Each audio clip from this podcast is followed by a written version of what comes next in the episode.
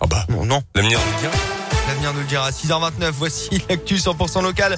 Le journal complet de ce 14 février. On écoute The Weeknd comme promis, juste derrière. Colin, on vous écoute. Et à la une ce matin, la troisième médaille d'or pour le camp français au JO de Pékin. En danse sur glace, Gabriela Papadakis et Guillaume Cizeron ont décroché la médaille d'or en danse sur glace ce matin. Après l'argent au JO 2018 en Corée du Sud, le duo originaire de la région grimpe donc sur la pour la première fois de leur carrière sur la plus haute marche du podium. C'était d'ailleurs le seul titre qui manquait dans leur carrière. C'est la onzième médaille pour les Français depuis le début de ces Jeux à Pékin, euh, dont trois médailles d'or. Hier, Quentin Fillon-Maillet a remporté également la poursuite en biathlon.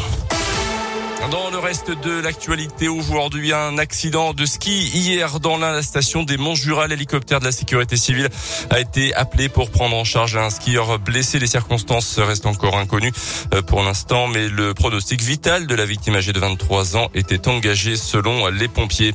Un feu d'appartement hier après-midi à Bourg-en-Bresse, un feu qui a pris depuis un balcon situé au dixième étage selon les premiers éléments. Les occupants des logements situés au-dessus ont été légèrement intoxiqués par les fumées. 70 personnes au total ont été évacuées euh, selon les premiers éléments. C'est un frigo euh, qui aurait pris feu à la suite d'un problème électrique.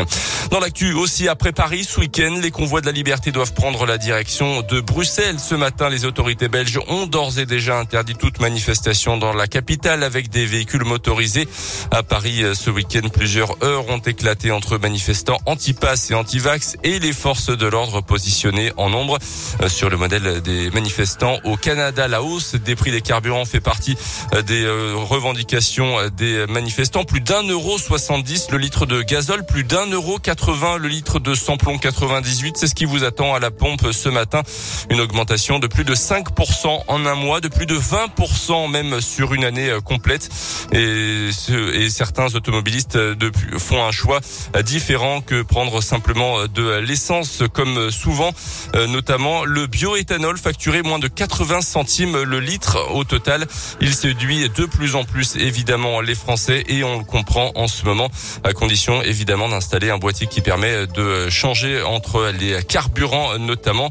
Selon la collective du bioéthanol, un tiers des stations françaises proposent aujourd'hui ce carburant à la pompe. Retour au sport avec la défaite du Clermont Foot sur son terrain en Ligue 1 face à la Saint-Etienne. 2 buts 1 hier en, c'était la 24e journée du championnat de France. Les Verts, bon dernier du championnat, ne le sont plus ce matin, mais la zone rouge est toujours aussi proche pour Clermont.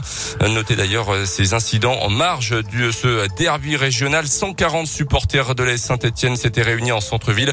Ils ont ensuite rejoint les abords du stade Montpied. Une rixe a éclaté avec des habitants du secteur. Euh, Selon la préfecture, un jeune homme de 19 ans a été légèrement blessé. Plusieurs véhicules dégradés également dans les alentours.